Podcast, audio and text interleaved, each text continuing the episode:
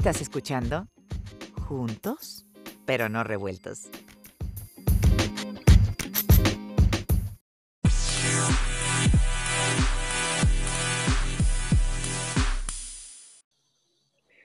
Hola, ¿qué tal amigos? ¿Cómo están? Un gusto estar con ustedes. Y el día de hoy tenemos la segunda parte de la conversación con nuestro buen amigo Luis Antonio García. Luis Antonio García, opinólogo, luchador social y él es además director del canal Observatorio Ciudadano, la organización Observatorio Ciudadano, que además tiene un canal en YouTube buenísimo y que se los recomiendo ampliamente. Yo lo sigo constantemente. Luis Antonio, bienvenido. Gracias por estar con nosotros acá otra vez. Gracias, mi querido Juan. Un enorme placer estar aquí con tu audiencia, contigo. Me encantó la, primera parte de la entrevista y me quedé con ganas de más. Qué bueno que se. Pues aquí estamos de nuevo y a la carga, mi querido Luis Antonio. Este, y como, como, dice, como dicen en Hollywood, ¿no? Las grandes películas que son hits siempre tienen segundas partes. Entonces, este, y, y, las, y las que son mejores dicen que las segundas partes son mejores que las primeras. Así que bueno, para nosotros es un gusto estar contigo acá nuevamente, que estés aquí con nosotros. Eh, sucedieron muchas cosas esta semana, Luis Antonio. Y la vez pasada, yo recuerdo que nos quedamos hablando de los indicadores. Tú estabas hablando de los números, estábamos hablando acerca del crecimiento proyectado. Y esta semana el INEGI da a conocer las cifras ya confirmadas del PIB, digamos, el Producto Interno Bruto, del segundo trimestre del año, del año en curso, del año 2020, que son más o menos que están dentro de lo que ya habíamos platicado y lo que ya habíamos proyectado. O sea, el, el, PIB cae prácticamente 17.1% con respecto al, al, primer trimestre y cae un 18.7% con respecto al mismo trimestre del año 2019. Pero la cifra que me llama mucho la atención es donde dicen, donde habla de la caída del PIB con respecto al año 2019, la que habla del semestre completo, es decir, el 10.4% con respecto al primer semestre del año 2019, lo cual confirma los, los indicadores que los analistas han estado diciendo que la caída posiblemente en este año va a terminar siendo eh, mayor al 10%. Se habla de entre el 10.5, 11%, posiblemente hasta un 12%. Y nuestro presidente, Andrés Manuel, tiene la costumbre y todos los días nos recuerda, o casi todas las semanas nos recuerda, que midamos la felicidad y que midamos el bienestar y que no le hagamos caso al PIB. Eh, ¿Cómo se puede tomar esto? ¿Qué, ¿Qué lectura le damos? Porque tú puedes ir a la escuela y tú puedes decir que eres un buen estudiante porque te levantas temprano, siempre llegas muy temprano, eh, te presentas a todas tus clases, nunca faltas, pero a la hora de los exámenes repruebas. Y al final, esa es tu calificación, ¿correcto? ¿Qué piensas, Luis? Incluso iría más lejos, porque a lo mejor los exámenes pudieran revelar nerviosismo o alguna otra cosa más bien, yo diría, en la parte estricta de lo que va uno a la escuela, el conocimiento adquirido, ¿no? Es decir, para mí valdría más la pena sacar ocho y aprender mucho y a lo mejor ser un alumno que no entregó tres o cuatro tareas, pero que adquirió el conocimiento que requería, que sacar diez sin conocimiento. Y lo mismo pasa aquí. Decir que puedes tener felicidad sin crecimiento económico pues es una utopía, ¿no? Es meternos a las películas de Pedro Infante, de donde nosotros los pobres estábamos muy jodidos, pero éramos muy felices, ¿no? O sea, ese cine mexicano donde no importan las carencias, somos felices, y no es cierto, porque el crecimiento económico marca, y la ausencia de crecimiento económico también marca en satisfactores muy claros de vida ejemplos concretos ligados al tema de cómo la economía marca, mi querido Juan, por ejemplo, los podemos ver en el tema de la propia pandemia. La tasa de mortandad en el Instituto Mexicano del Seguro Social anda por ahí del 56%, en el ISTE 47%, es decir, en el Seguro Social, de cada paciente internado por COVID-19, de cada paciente tiene un 50% de probabilidades de fallecer. En clínicas privadas está en el 17%. Entonces, el dinero sí marca, porque implica calidad en tu atención, implica acceso a medicamentos, implica tratamiento oportuno, implica muchas cosas. En materia educativa no se diga, los alumnos que están yendo hoy a escuelas privadas tienen acceso a una educación con todas las limitaciones que tiene la pandemia, pero más o menos adecuada a ellos. Por ejemplo, hoy nuestro hijo está estudiando con su iPad aquí en la sala, con supervisión de nosotros, tiene varios maestros, tiene todas sus clases, los grupos son de ocho alumnos para que los maestros les puedan prestar atención, los tienen que ver que están todo el tiempo conectados, salen tantito para hacer ejercicios y regresan y se los evalúan. Hay toda una dinámica que a mí me ha permitido ver en esta primera semana de clases, que es un buen ajuste dentro de lo que se puede, ¿no? Uno que más quisiera que los chavos estuvieran en la escuela con todos los otros factores que la escuela aporta. Pero en las condiciones actuales, eso les da eh, una buena condición de estudio. Contra los chavos de escasos recursos, que si tienen una tele en su casa, pues tienen que andarse disputando el control, si son varios niños, para ver a quién le toca ver el canal de las estrellas o TV Azteca o Imagen TV, para que ahora sí, tanto que dijeron los chairos que a nuestro pueblo lo educaba Televisa para que con ellos se concrete, ¿no? Y, esos niños no tienen acceso a una educación personalizada. Si tienen una duda, no le pueden preguntar a la maestra. Aquí mi hijo la otra vez no me acuerdo qué volteó, me preguntó, le digo, ¿estás en tu clase, güey? Pregúntale a la maestra, ¿no? Y le dice, Miss, no entendí esto y se lo repiten. O sea, garantizas eh, la finalidad educativa. Allá, pues si no le entendiste a lo que viste en la tele, ya ni modo, suponiendo que la veas. Porque además, pues no hay pase de lista, no hay garantías, no hay nada. O sea, si los papás no se preocupan por ello, no lo van a supervisar. Si aprendes o no aprendes, va a dar igual y eso al final los va a rezagar en materia educativa. Y pasa lo mismo para todas las cosas que te quieras imaginar en la vida. Recreación, alimentación. Se queja Irving López Gatel de la crisis que hay en materia alimenticia en México. La crisis que hay en materia alimenticia tiene que ver también con un factor de crecimiento económico y con un factor de distribución del trabajo. Antes, eh, la clásica familia mexicana, que no estoy diciendo que regresemos a eso, que quede claro, yo no soy Andrés Manuel, pero la clásica familia mexicana, la mujer se quedaba en el hogar, preparaba los alimentos, atendía en ese sentido ciertas necesidades familiares. Hoy casi todos los miembros de la familia salen a trabajar y entonces resuelves con comidas que ya están prehechas, con comida instantánea, con muchas cosas que deterioran la calidad de los alimentos y que además se ajustan al presupuesto. Hoy en día yo recuerdo hace como tres años este, que andábamos pasando una, un bachecillo económico más o menos interesante, que mi esposa estaba guisando, yo casi nunca entro a la cocina, soy malón para cocinar, prefiero ayudar en otras cosas. Se te, se te quema el agua, eres como yo. a mí también se me quema el agua. No, no, no es mi especialidad, ¿no? Entonces, pero entré y vi que estaba preparando un guiso y que abrió un tetrapack de, salsa de tomate, ¿no? Y agarro y le digo, oye, mi amor, le digo, no seas así. Le digo, pues este, yo prefiero pues, el jitomate fresco, ¿no? Compra jitomatitos, prepárate la salsa. Y me dice, el kilo de jitomate está, no me acuerdo en aquel momento. Y le dije, con el tetrapack, ¿no? O sea, no te preocupes, yo, yo me puedo acostumbrar a esto. Incluso en esos elementos influye la capacidad económica. Entonces, la capacidad económica determina dónde vives. En la medida de tus ingresos vives o no en una colonia más segura o insegura.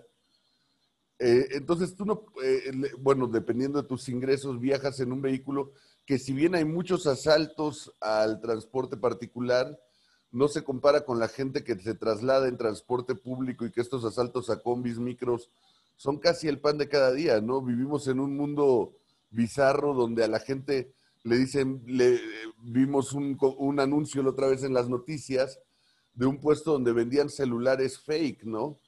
O sea, celulares que es la pura carcasa rellena de algo adentro para que traigas tu iPhone que es fake, porque ya sabes que te van a asaltar en algún momento y cuando te asalten des el celular fake y traigas guardado en la ropa interior el de a de veras, ¿no?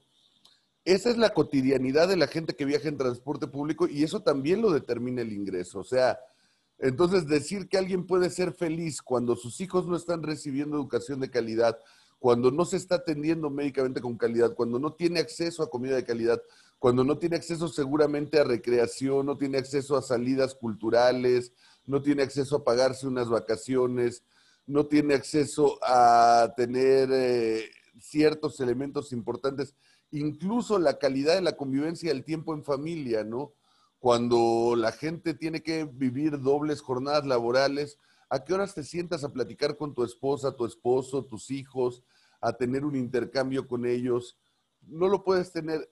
Creer que puedes ser feliz en esas condiciones, quizá haya quien lo sea, pero es una falacia. El, el Estado tiene que proveer las condiciones para que haya crecimiento económico y que la gente tenga acceso a mejor calidad de vida y que eso determine en un momento dado si se quiere medir el crecimiento de la felicidad, que es subjetivo, pero, pero si se da en torno a la mejora de la calidad de vida de las personas, valdría la pena. Si no, solamente es engañarnos, ¿no? Sí, definitivamente. Y el presidente además eh, todavía menciona el día de ayer que México va a volver a su nivel productivo de aquí a fin de año así como también dijo que iba a crear dos millones de empleos y como dijo que también iba a bajar la cantidad. Digo, estamos viendo que hay 80 mil empleos creados hasta el momento, 80 mil empleos creados contra versus la cantidad de empleos que se han perdido y que todavía diga que a fin de año México va a estar en, su nivel productivo nuevamente, cuando los expertos lo, lo primero que están diciendo es que en el mejor de los escenarios estaríamos tal vez empezando a recuperar el nivel en el año 2023-2024. ¿Cuánto tiempo más, cuánto tiempo más puede el presidente seguir mintiendo y cuánto tiempo más puede la gente seguirle creyendo? Eh, ¿Cuánto tiempo puede seguir mintiendo? Yo creo que eso no tiene límites, ¿no? Decía, creo que fue Albert Einstein, que hay dos cosas que son infinitas, eh, el universo y la estupidez humana, y creo que Andrés Manuel es un claro ejemplo de ello. Entonces, ¿cuánto puede seguir mintiendo? Yo no le veo límite. ¿Y cuánto le pueda creer la gente? No lo sé. Ojalá que sea poco.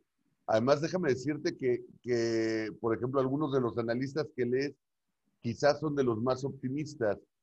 Otros indican que recuperar los niveles que México tenía en 2018 mínimo nos llevaría al 2024, es decir, un sexenio perdido y la mayoría hablan del 2020.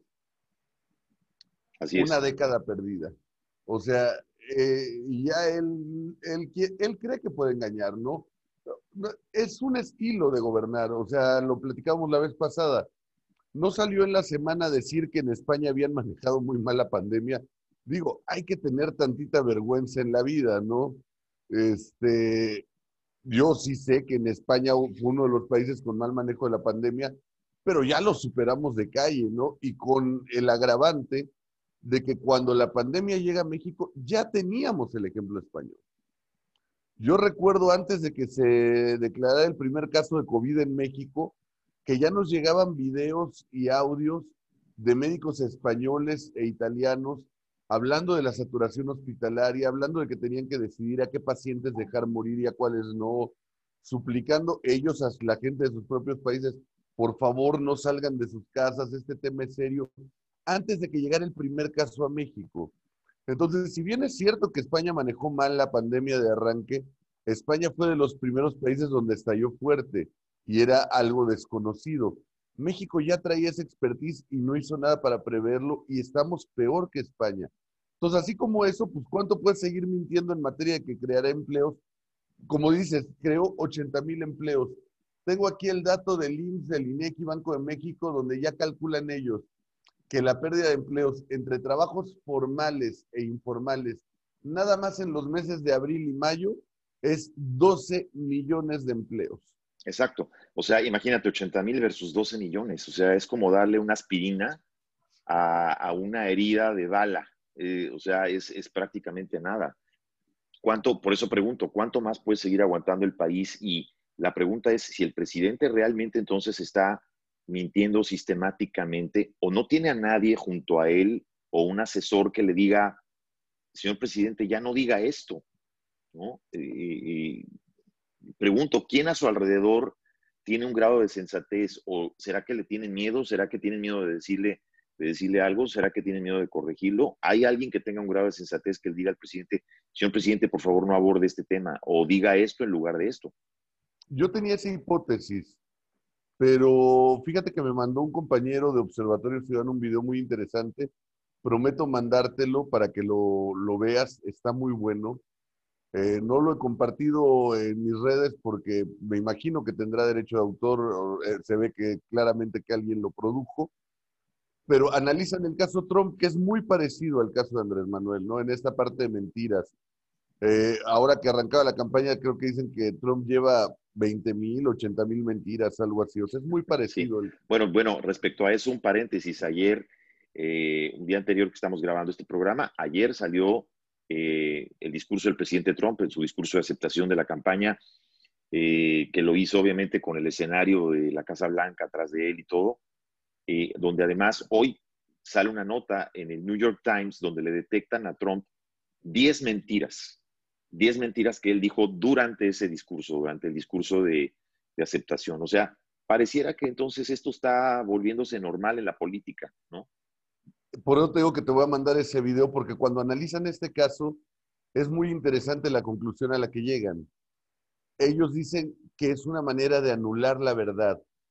O sea, esta lógica de tengo unos datos, tú tienes otros, entonces ya no existe una realidad. O sea, es un acto completamente programado para llegar a un momento en que no exista la verdad. O sea, tú dices que esto es verde, yo digo que es rojo, para ti es verde, para mí es rojo y cada quien tiene su verdad, ¿no?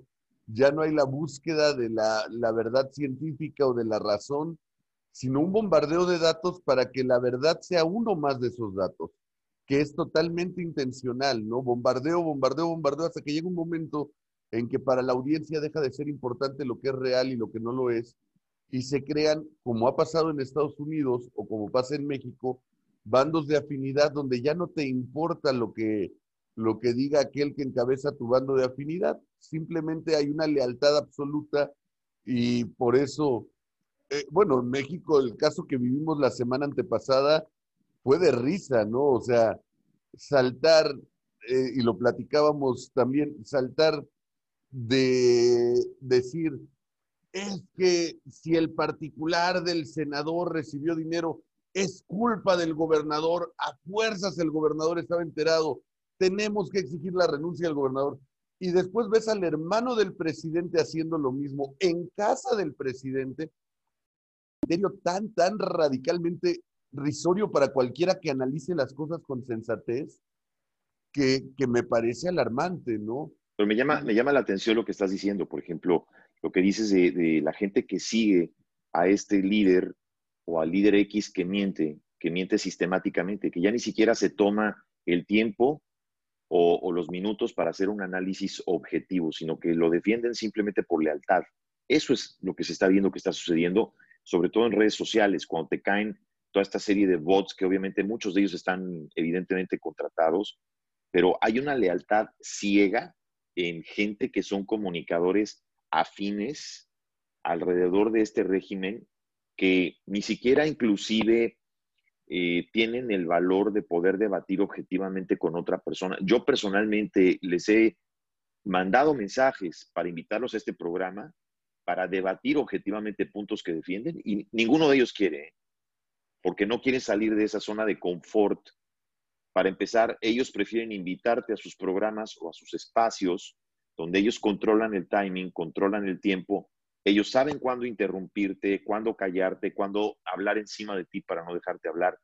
Entonces están en una zona de confort y no tienen ni siquiera los argumentos para debatir.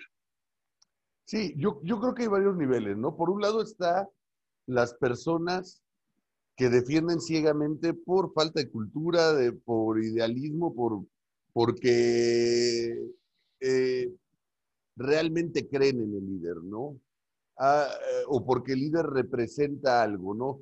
Eh, por ejemplo, hablemos concretamente de estos casos de Trump y de Andrés Manuel. En el caso de Trump, representa la nostalgia de un sector de la población norteamericana por un país que ha venido cambiando, ¿no? Eh, un país que ya no es predominantemente blanco, predominantemente sajón, ya las minorías raciales son cada vez mayoritarias, con una nueva composición social. Por eso el discurso de Trump de Make America Great Again. O sea, es el discurso del regreso al pasado y entonces ellos justifican... De vender un, poco, vender un poco la nostalgia. Claro, justifican todo lo que no encaje en el discurso por ese sueño de regresar a aquel momento en su vida en que ellos fueron felices o sienten que lo fueron y que están en una realidad que hoy no se adecua al estándar que ellos quieren. Creo que hay detrás de un gran sector eso. Lo mismo pasa con Andrés Manuel. Andrés Manuel, eh, bueno, hay que reconocer algo muy claro. Yo lo he dicho en todos los momentos, sobre todo los que somos opositores, que tenemos la obligación de ser serios en el análisis. Un país donde seis, eh, donde seis de cada diez mexicanos vivían en algún nivel de pobreza, evidentemente no estaba funcionando. Por supuesto. O sea, no podemos decir que el país iba bien. no, definitivamente no. Había injusticia, había injusticia y había corrupción, definitivamente. Claro, y había mucha desigualdad. Mucha desigualdad, así es. Ante ese sector que nunca ha tenido quien los voltee a ver más que de manera utilitaria, llega alguien que creen que los está volteando a ver y están dispuestos a dar la vida por él, porque es el primero que desde esas cúpulas del poder los voltea a ver a ellos como sujetos y no como objetos. Que los está utilizando también, sí. Que no les está mejorando la vida, no. Y que al contrario, las decisiones que toman los van, los van a perjudicar peor que como lo hicieron gobiernos anteriores, por supuesto. Pero mientras ellos perciben eso, ellos lo que están sintiendo es alguien que los voltea a ver, alguien que puede traer los zapatos sucios igual que ellos, alguien que se sube un avión comercial, porque para ellos eso es, ah, vivíamos en una sociedad tan desigual, donde además la, idiosincrasia del mexicano es, muy característica. A mí, digo, eso tendrá que estudiar más a fondo un sociólogo, yo soy politólogo, pero a mí me da mucha risa porque es común, o sea, si tu vecino en México se compra una camioneta del año, lejos de que te motive a ti a tratar de mejorar tu vehículo, la mayoría de los mexicanos lo que dicen es, ojalá choque el cabrón. O sea, eh, hay, hay, una cultura eh, arraigada en eso. Entonces, si te fijas, Andrés Manuel logró ganar el corazón de esta base social cuando llegó al poder, no dándoles mejoras a su calidad de vida de ellos, sino chingándose a los que ellos envidiaban. perdón, sí, sí puedo decir. Se puede decir, claro, por supuesto. Perdón.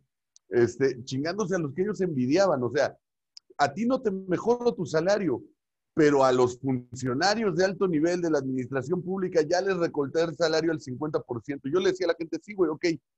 ¿Y en qué te beneficia a ti cuando llegas al súper, cuando llegas a comprar, cuando quieres algo, que otro cabrón gane menos de lo que ganaba? O sea, ¿eso a ti en qué te está beneficiando?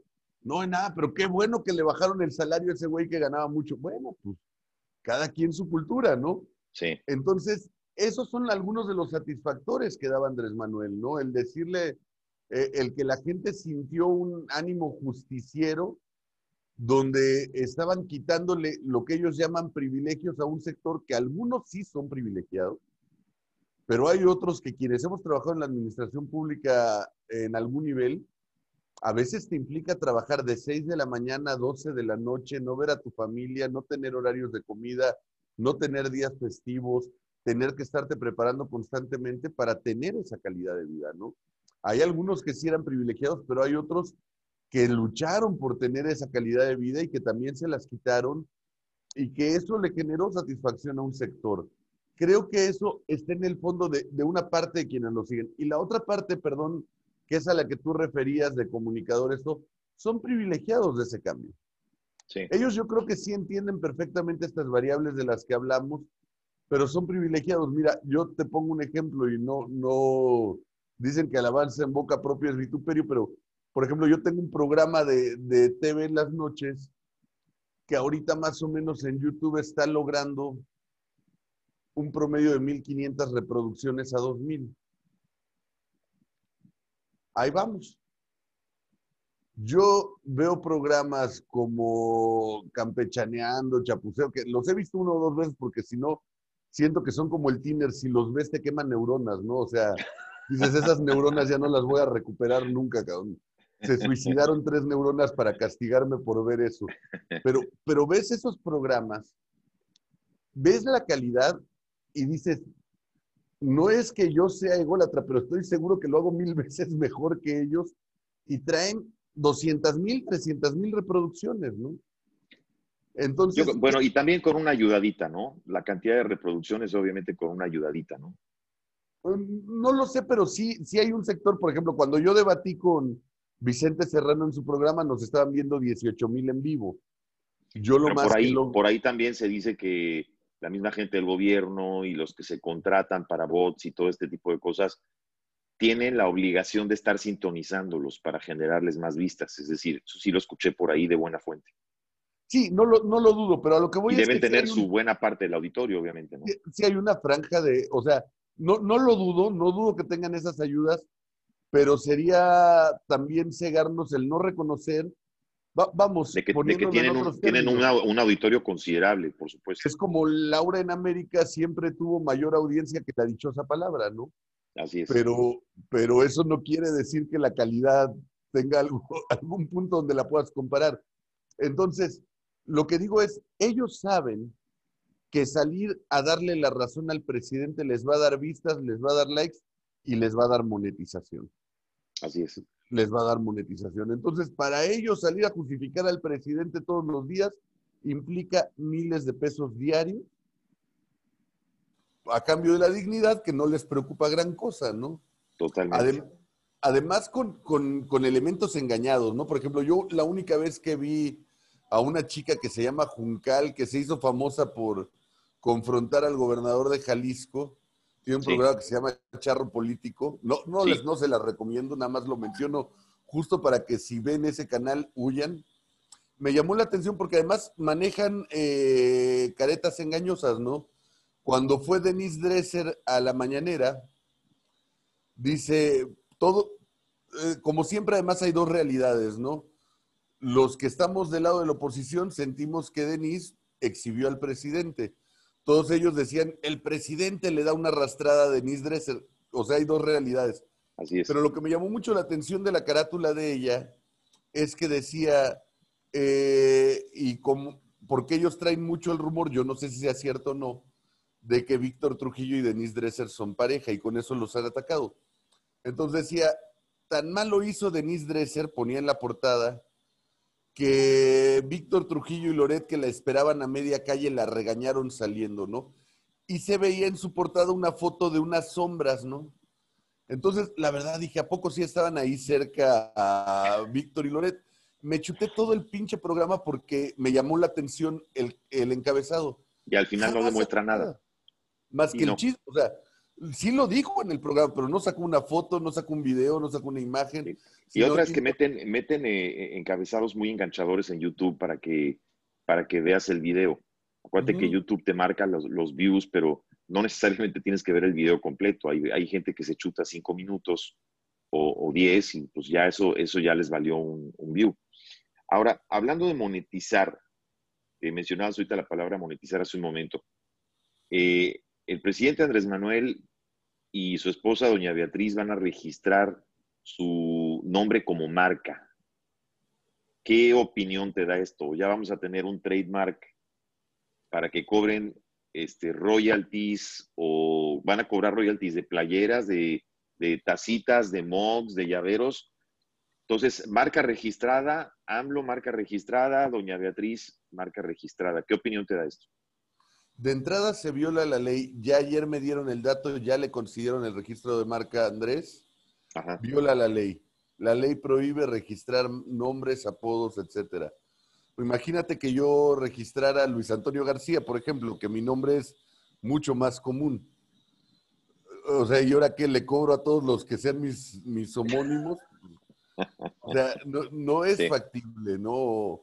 O, sea, entonces, nombres, apodos, seudónimos, la ley prohíbe registrarlos. y tenemos un presidente que se sigue saltando la ley.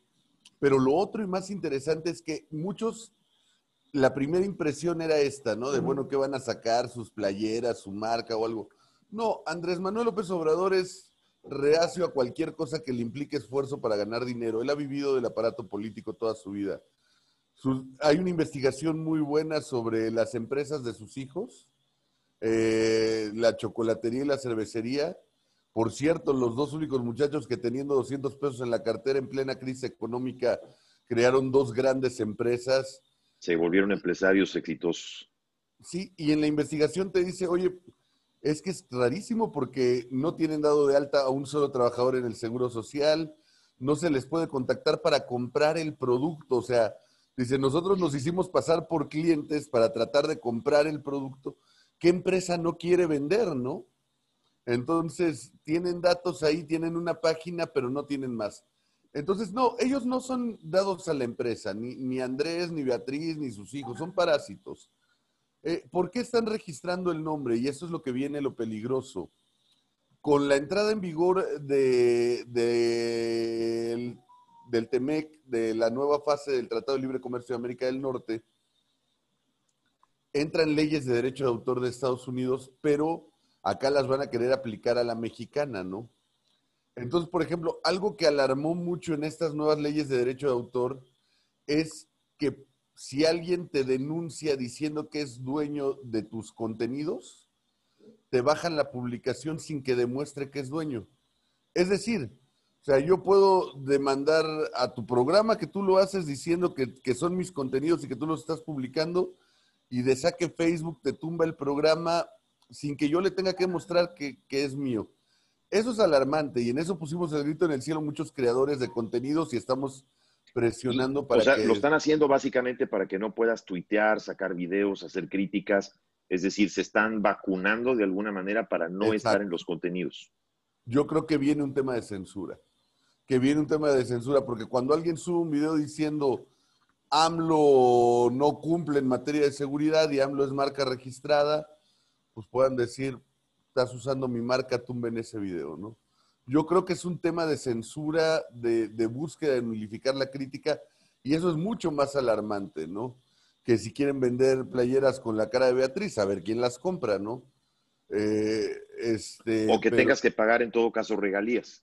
Es decir, si vas a usar el nombre, las veces que uses el nombre, tengas que pagar regalías. Pero ni siquiera creo eso. Porque al final del día, yo te digo, yo no les veo, se están enriqueciendo desde el poder, están entregando 80% de los contratos sin licitación en adjudicaciones directas. Sí, este, ha sido el, este ha sido el sexenio de, los, de las adjudicaciones directas, definitivamente. Peor que Peña Nieto.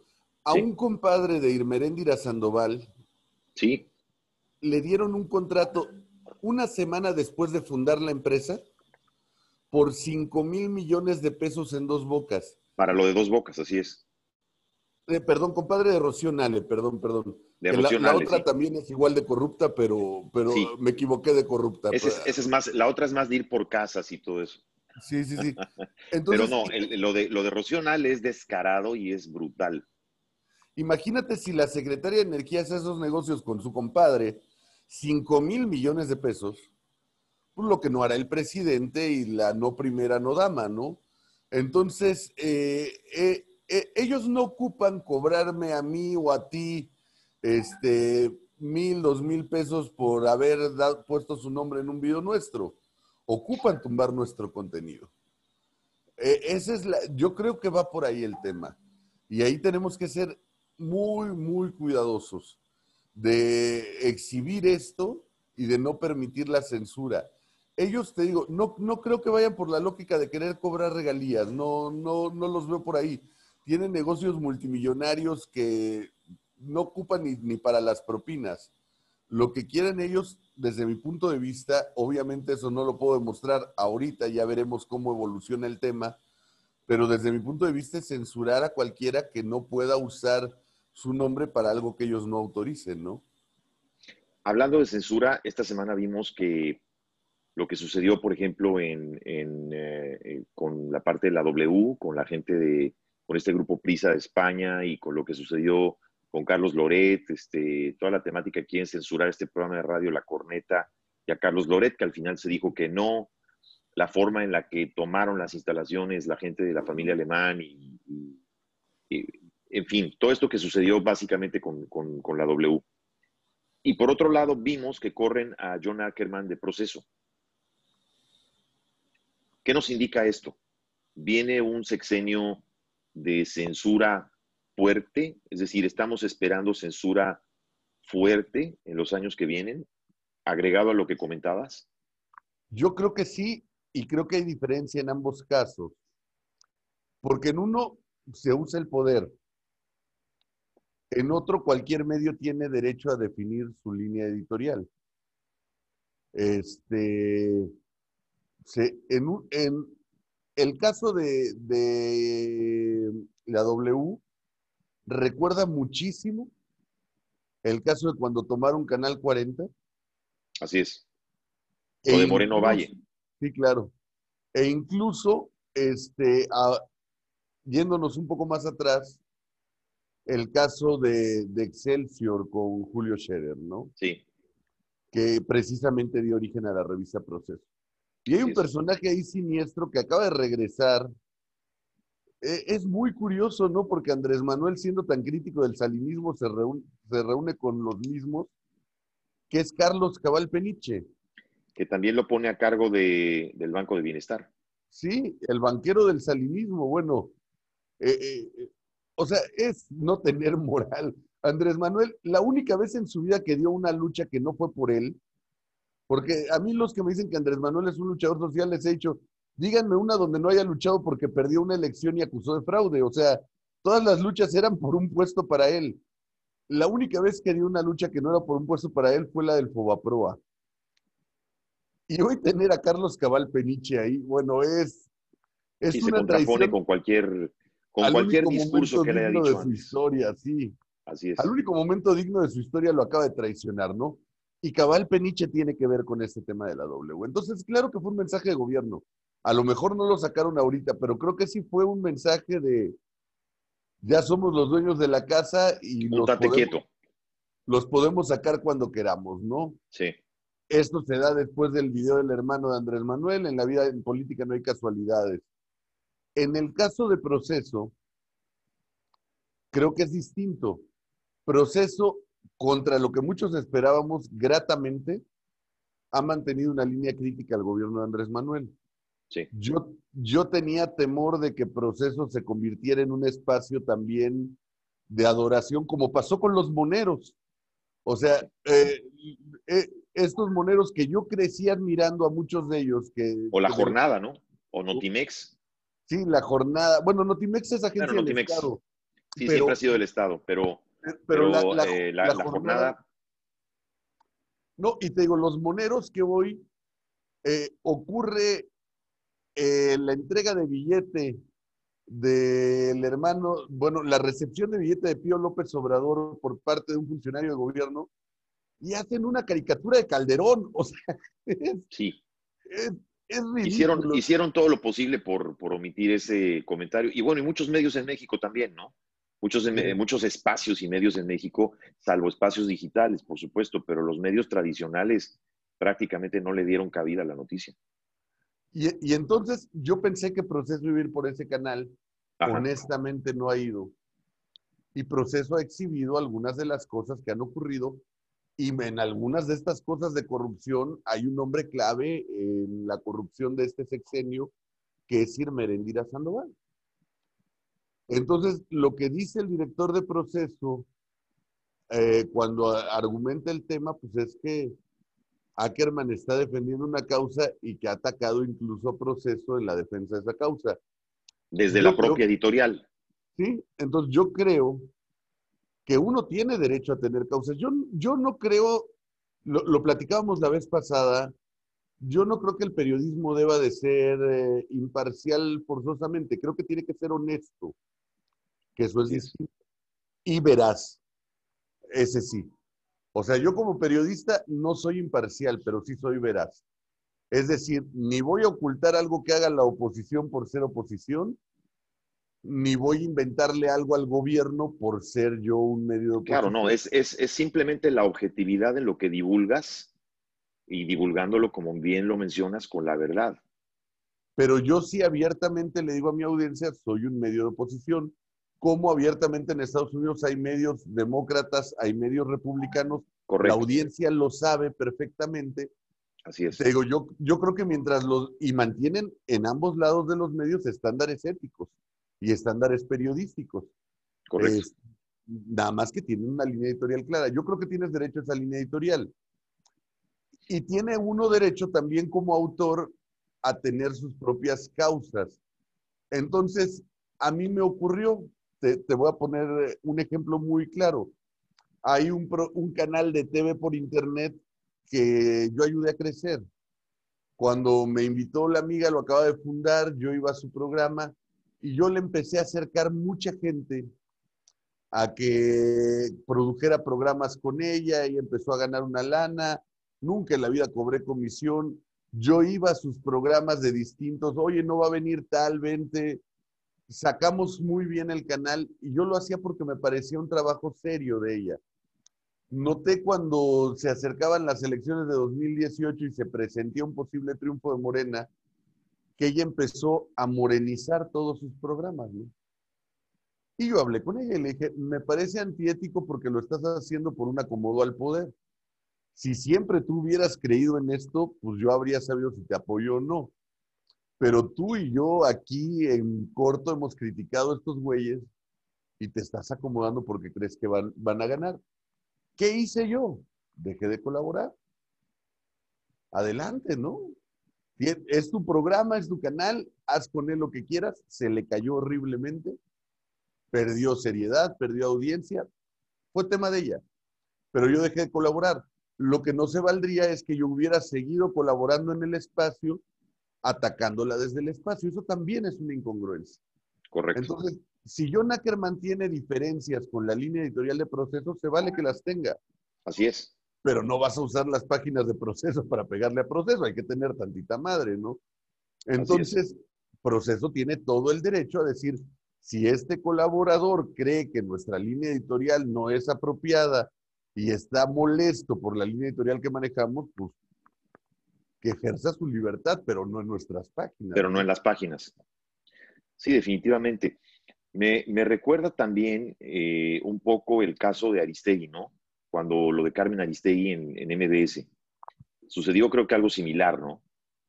Perdón, sonó mi teléfono que no le había quitado el volumen. ¿El caso de, de qué? Eh, no, te decía que me recuerda también un poco el caso de Carmen Aristegui, cuando pasó lo de MBS. Ah, claro. Aristegui acusó de censura, pero la realidad es que ella, a ver, y, y eso también eh, eh, Se puede brincó haber una sido el línea editorial, pretexto. digamos, tal vez. Pu- Puede haber sido el pretexto. Sí, Yo en su momento cuestioné la salida de Aristegui de yo también, MBS, yo también. pero, pero también dije que sí entendía el punto de los directivos de MBS. ¿Qué qué era lo que argumentaban los directivos? A ver, Carmen, nosotros te pagamos todo un equipo de investigación que cobra su salario en MBS. Tú los pones a hacer una investigación por fuera. Y esa investigación por fuera la presentas en Aristegui Noticias y la presentas en proceso. No tocas base con MBS, no preguntas y aquí la, la sacas así. Pues por supuesto que hubo eh, un argumento de los dueños para prescindir de los servicios, primero de aquellos colaboradores. Y Carmen Aristegui se molestó porque sintió que era censura correr a los colaboradores.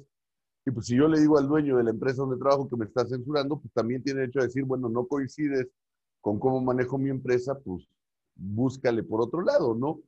O sea, eso de pedir que te financie Juan para que tú publiques en otro lado, pues como que no es muy interesante que digamos, ¿no? Ni ético, obviamente. Estás faltando una ética de trabajo, claro. Ahí hay que entender, o sea, la Casa Blanca fue un reportaje que marcó el sexenio pasado. Y a muy lo bueno. mejor, y, a lo mejor, y muy bueno, además. Muy buen reportaje, ¿no? claro, a lo mejor si Aristegui se lo presenta a MBS, quizá, eso nunca lo sabremos porque el hubiera no existe, pero quizá MBS le hubiera dicho, sácalo aquí, o quizá no. O quizá no. Pero lo que no puedes hacer es con recursos de MBS, hacer todo un trabajo de investigación para después sacarlo por fuera. Eh, eso yo creo que, que lo entendería cualquiera, pues, o sea, es como si tú tuvieras camarógrafos, editores, todo que te los paga TV Azteca y armas tu reportaje con ellos y después lo publicas en tu portal personal, pues te dirían. Es como, es como si tuvieras, en pocas palabras, eres dueño de un taller mecánico y tu mejor mecánico se la pasa arreglando coches por fuera y cobrando por fuera a tus clientes y, este, y, pues no reporta lo que arregla por fuera y tú le estás pagando un sueldo a él. Sí, la comparación puede parecer burda, pero se, tiene que entender. Eh, querido Luis Antonio, antes de despedirnos, eh, Noroña, Noroña va para presidente de la Cámara. Él quiere. Él quiere. ¿Ya le toca? ¿Ya le toca al PT? No, hay, un, hay una falacia. A ver, de entrada, y esto es algo que voy a tratar de explicar algún día en un video mucho más largo, porque mucha gente no lo vería tan claro. Yo no entiendo por qué en México hay diputados uninominales, plurinominales. Que se pasan de un lado a otro según convenga. La mayoría de la gente dice quiten a los pluris. Yo al revés, ¿eh? Yo dejaría puros diputados de representación proporcional para que cada partido tenga los diputados que la sociedad le dio. Además, eso haría que, que cada diputado valiera lo mismo, porque en, en, costo de votos, porque hoy en día puede haber un diputado federal de Oaxaca que tuvo 3 mil votos y del otro lado tienes a Fernando Belauzarán que en Iztapalapa tuvo 90 mil y no es diputado. Entonces, no es cierto que en México cada diputado tenga el mismo respaldo popular dependiendo de donde vivas, puedes tener 90 mil votos y no ganar, o tener 3 mil y llegar a la Cámara. O sea, la palabra, la palabra cargo de elección popular está entrecomillada, digamos ahí. Sí, claro. O sea, representas parcialmente. Y lo otro es que el cargo es ahora del diputado. Yo creo que no es así. Digo, yo lo que haría, y ahorita explico por qué aterrizo eso en el tema de Noroña, es que los partidos publiquen listas con una plataforma y entonces la gente vote por la plataforma en la que cree. Y si el PAN tuvo el 10% de los votos, pues que tenga el 10% de los diputados. Si Morena tuvo el 20, el 20, el PRI tanto. De manera que toda la gente se vea igualmente representada en el Congreso, proporcionalmente.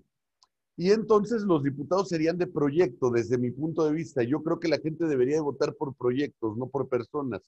Y entonces si yo, Frankie, soy diputado del PRD y de pronto me da la gana irme a Morena, estoy en mi derecho. Pero la gente votó por el PRD. Yo me voy y corre la lista. Que entre el siguiente diputado de la lista. Y vas a ver cómo se acaban los chapulines, ¿no? Porque es muy cómodo cambiarte de partido con el cargo. Así es, así es. Por ejemplo, yo que en 2018 todavía militaba en el PRD, nos costó sangre, sudor y lágrimas tener una bancada de veintitantos diputados para que de la noche a la mañana ocho se fueran a Morena. Les digo, pues hubieran buscado la candidatura por allá. Habíamos gente que no tuvimos candidatura y que de todos modos le chambeamos para que estos güeyes lleguen, toquen base y se cambien la camiseta, ¿no?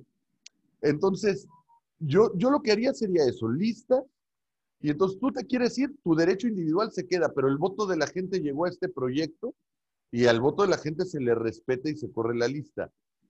Dicho lo anterior, ¿qué es lo que pasó en la Cámara? para tener la presidencia de la Junta de Coordinación Política, solo la puedes tener un año cada fuerza, a no ser que una fuerza tenga más de 250 diputados, que es la mitad. Morena tenía 298 diputados. Para poder tener tres años la Junta de Coordinación Política, el PT y el PES le dieron diputados a Morena.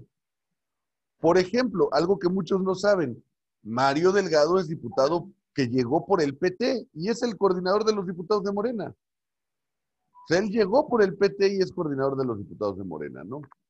Entonces, todo esto fue un truco que ellos armaron para tener una sobrerepresentación que se podría explicar, pero necesitaríamos fórmulas, más datos. Pero el caso es que en concreto, para que Morena pudiera tener la presidencia por tres años de la Junta de Coordinación Política y dos órganos de gobierno en la Cámara, el PT y el PES les dieron diputados de ellos a Morena. Morena tuvo 251 diputados y va a presidir la Jucopo por tres años. Entonces, en ese momento, al momento fundacional de la Cámara, se dice que para el órgano, el otro, la, presidencia de la Cámara, el primer año le toca a la primera fuerza, que era Morena, con Porfirio Muñoz Ledo, el segundo año a la segunda fuerza, que era el PAN, con Laura Rojas, y el tercer año le tocaría la tercera fuerza, que en ese momento de composición que permitió que Morena tuviera 251 diputados, era el PRI. Y tendría que ser el PRI en teoría. Entonces al PRI le tocaría. Resulta que ahora Morena le dice Noroña, que es un hombre mañoso, a los diputados del PES. La ley dice que si ustedes se quieren reelegir, solo pueden ser propuestos por alguno de los partidos que los llevó a la diputación en coalición. Y el PES ya desapareció. Entonces, si ustedes se quedan en el PES, pierden la posibilidad de reelegirse. Solo los puede proponer Morena o el PT.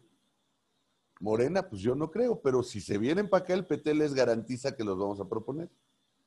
Y aparte, dicen los del PES, el dirigente del PES dijo abiertamente que le daban 5 millones de pesos por diputado que se pasara al PT. Entonces anuncia el PT que se pasan seis diputados con ellos. Y con esos seis diputados dice, ya rebasamos al PRI, nos toca. Pero es de nuevo un fraude a la ley. Primero hacen un fraude a la ley al origen de la legislatura para que Morena gobierne tres años la Junta de Coordinación Política, dándole más de 50 diputados que no tenía. Y ahora hacen un fraude a la ley para que el PT tenga más diputados y con ello pueda presidir la Cámara. Esto de verdad que es insultante, porque además lo están haciendo descaradamente con ese fin. Entonces imagínate, si nosotros permitimos ese precedente, ¿qué impediría que para la siguiente legislatura el partido que sea primera fuerza, el primer año presida la Cámara, para el segundo año saque de su bancada los diputados suficientes para convertirse en segunda fuerza y ahora vuelva a presidir, y para el tercer año saque otro cachito de diputados y ahora ya somos tercera fuerza y volvemos a dirigir, ¿no? Sí, ahí, está raro. Totalmente. No habría nada que les impediría. Estás burlando lo que los abogados llaman el espíritu de la ley. Así es. Que tenía un sentido. Entonces, esto a mi juicio es ilegal, pero además es preocupante por otra cosa. Noroña ha dicho en discursos recientes, Laura Rojas presentó una acción de inconstitucionalidad porque era su derecho como presidenta de la Cámara por la militarización del país. Y él dijo, ¿cómo puede esta diputada ir contra una decisión del presidente que tiene 30 millones de votos? Sí, cuando presentó la controversia. Es decir... estaba en todo su derecho. Claro, pero además, es decir, el argumento de Noroña no es que lo de Andrés Manuel sea legal, sino que no se puede ir contra Andrés Manuel por 30 millones de votos. Así es. el argumento de Noroña no es, oye, no puedes presentar una controversia porque no hay violación a la ley, sino es, no puedes presentar una controversia contra Andrés Manuel. Quiere decir que lo que pasaría en caso de Noroña ser presidente de la Cámara es la subordinación de la Cámara al presidente de la República. Y la subordinación total. claro, rompes de nuevo la esencia de la separación de poderes. Además, eso sin obviar que Noroña es un porro, un misógino, alguien que siendo diputado de a pie ha agredido a otros diputados y compañeros, siendo presidente de la Cámara, ¿qué podemos esperar? Todos hemos visto videos de él agrediendo, por ejemplo, ¿se acuerdan cuando agredía a los de las gaceras para no pagarles el, el IEPS? Sí, así es. Bueno, el gobierno federal sigue pagando el IEPS desde que llegó Morena al poder. ¿Cuándo lo han visto en una gasolinera agrediendo a un ciudadano? Pero eso lo hacía antes y agredía a ciudadanos. Porque al final del día, si a ti no te gusta el IEPS, ve y quéjate en Hacienda. No te quejes con el pobre don de la gasolinera que ya te llenó el tanque y que si tú no le pagas completo a él se lo van a descontar. Y además de que el, señor Noroña, el señor Noroña se ha vuelto una toda una celebridad en internet sus videos, este, haciendo cualquier cantidad de cosas, ¿no? Hasta los de donde lo cachan en los aeropuertos viajando a Las Vegas o saliendo de restaurantes lujosos, ¿no? Sí, claro. Entonces, este es el perfil que llegaría. Yo, yo no me quiero ni imaginar una reunión interparlamentaria representando a Estados Unidos Nancy Pelosi y a México Noroña. O sea, de verdad, mejor mando al de que se hizo viral de Sin Miedo al Éxito, papi, ¿no? Creo, que nos representaría mucho mejor. O sea, esperemos que, esperemos que impere la cordura. Lo, lo, importante es que tiene que imperar la cordura y el sentido común. Pero eso es lo que y la ley, menos ha imperado en, este, en lo que hemos visto hasta el momento en este gobierno, lamentablemente. Pero si, me permites, más allá incluso de la cordura y el sentido común, la ley, que impere la ley. Sí, la constitucionalidad, la ley. O sea, si, si ellos se hubieran quedado como tenían originalmente los diputados, sí. a Noroña sí le hubiera tocado ser presidente de la Cámara. Ni modo, pues si la gente votó por una vaca, pues ya que se aguanten teniendo una vaca. Si le tocó, le tocó, claro. Yo soy un demócrata. Para mí puede ser un burro, pero pues la gente votó por ese burro, como votó, por Andrés Manuel. Así es. O sea, Andrés Manuel está en la presidencia, aunque nos moleste porque la gente votó por él.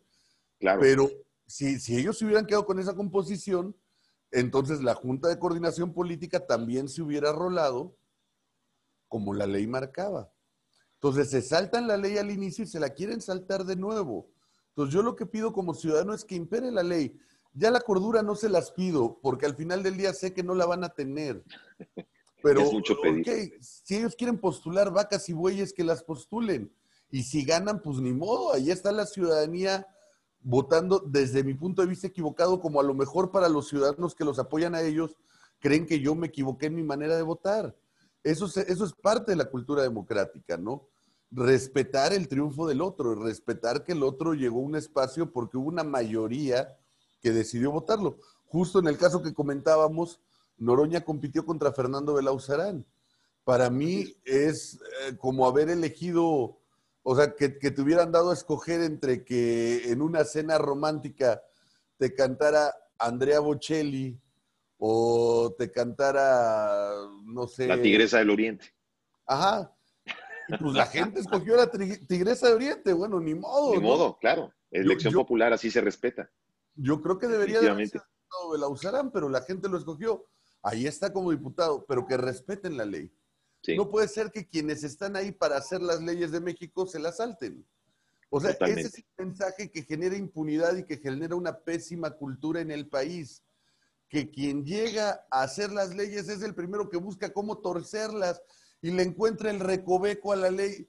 Hay un dicho que dice, quien hace la ley hace la trampa, ¿no? Le encuentra el recoveco. Aquí dice que la tercera fuerza, pues ahora pásenme diputados para acá y pásenlos para allá. Pero, lamentablemente, lamentablemente, Luis Antonio, se ha vuelto parte de la idiosincrasia. Esto estamos acostumbrados, se nos hemos acostumbrado a verlo. Y hay que verla, hay que reconocer la realidad, no nada más es algo de este sexenio, es algo de décadas atrás, desde décadas. se ha vuelto parte de nuestra idiosincrasia, lamentablemente. Querido Luis Antonio, te quiero agradecer eh, muchísimo porque ya sabes que aquí el tiempo es una guillotina, pero a nosotros nos da muchísimo gusto tener este, esta plática de café o este cafecito de fin de semana contigo, donde analizamos lo, más importante de, lo que sucede en la política mexicana durante la semana y la política internacional. Esperamos que, sigas estando con nosotros en, en este espacio. Nos daría mucho gusto seguirte teniendo en estas charlas de café contigo que son súper amenas si es que tú te animas. Y eh, este, antes de despedirnos, sí te quisiera preguntar dónde te puede seguir la gente y algo más que quieras agregar, por favor, antes de, que nos vayamos. Yo puestísimo agradecido contigo y cuantas veces me invites, a mí me encanta. Además, me encanta la conversación contigo. Eres un extraordinario conductor. Eh, la gente que, quiera seguirnos en Twitter, aparezco como arroba Luis Ant García. Ahí lo estamos viendo en pantalla. García. Eh, ayúdenos buscando nuestro canal de YouTube. Ese es el que nos surge levantar porque no le además, Lo recomendamos ampliamente. En YouTube estás como Observatorio Ciudadano. Observatorio, Ciudadano. en YouTube, así es. Que además tiene muy buenos videos, muy buenas entrevistas y muy buenas, muy buenas opiniones. Tienes ahí varias este, opiniones donde hablas y dices cosas bastante interesantes, Luis. No, te agradezco mucho. Fíjate, por alguna razón no le hemos hallado el modo a YouTube. Este, en Facebook, nuestro, nuestra fanpage llegó rápido a 50 mil seguidores y viralizamos más que Excelsior y Milenio juntos. En Twitter, la verdad es que nuestra cuenta genera opinión fuerte. Y en YouTube, por más que, o sea, estoy a punto de contratar a Laura en América para que mueva la boca mientras yo analizo, a ver si así nos levanta la audiencia, porque vamos muy lentos, ojalá que nos puedan buscar allá. Y para mí un placer estar contigo. Lo único que le digo a la gente, esténse pendientes, viene este tema de la Cámara, creo que la ciudadanía tiene mucho que decir. Viene el tema del informe de gobierno el primero de septiembre. Hay que exigir un informe republicano que se nos diga la verdad no podemos partir de un país donde se nos engañe. Esto que decías tú que es fundamental, ¿no? O sea, viene el informe y por desgracia prevemos que todo lo que nos diga el presidente no va a ser un informe, sino va a ser su visión de la realidad. Y la ciudadanía tiene que exigir la verdad. Y tenemos que construirla entre todos. Y como dices, y ya con eso cierro, muchas de estas cosas son parte de la idiosincrasia. Los políticos mexicanos no vienen de una isla aparte, son producto de la sociedad donde vivimos entonces, si queremos cambiar la política, tenemos que cambiar nosotros como ciudadanos y tratar de convertirnos en un motor de cambio para la sociedad. Definitivamente. Estaremos pendientes porque nos gustaría también volver a invitarte para un pequeño comentario tuyo, un comentario tuyo sobre el informe, si te animas, Luis Antonio. Cuenta con ello. Cuantas veces me invites, lo agendamos y yo, Perfecto. puesto. Me encanta platicar contigo, hermano, y con todo. Igualmente, igualmente, querido Luis Antonio. Amigos, ya lo escucharon de viva voz eh, Luis Antonio García, director de Observatorio Ciudadano, opinólogo, politólogo, además de que es una gran persona. Yo sí les recomiendo que vean su canal de YouTube, sobre todo si quieren objetividad, si lo que estamos buscando es objetividad, les recomiendo muchísimo el canal de YouTube de Observatorio Ciudadano. Eh, esperamos tenerlo nuevamente acá con nosotros en estos cafecitos de fin de semana, donde hablamos de lo más trascendental de lo que sucedió en la política durante la semana.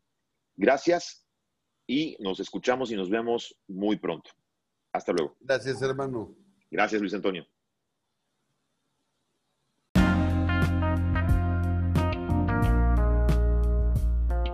¿Estás escuchando? Juntos, pero no revueltos.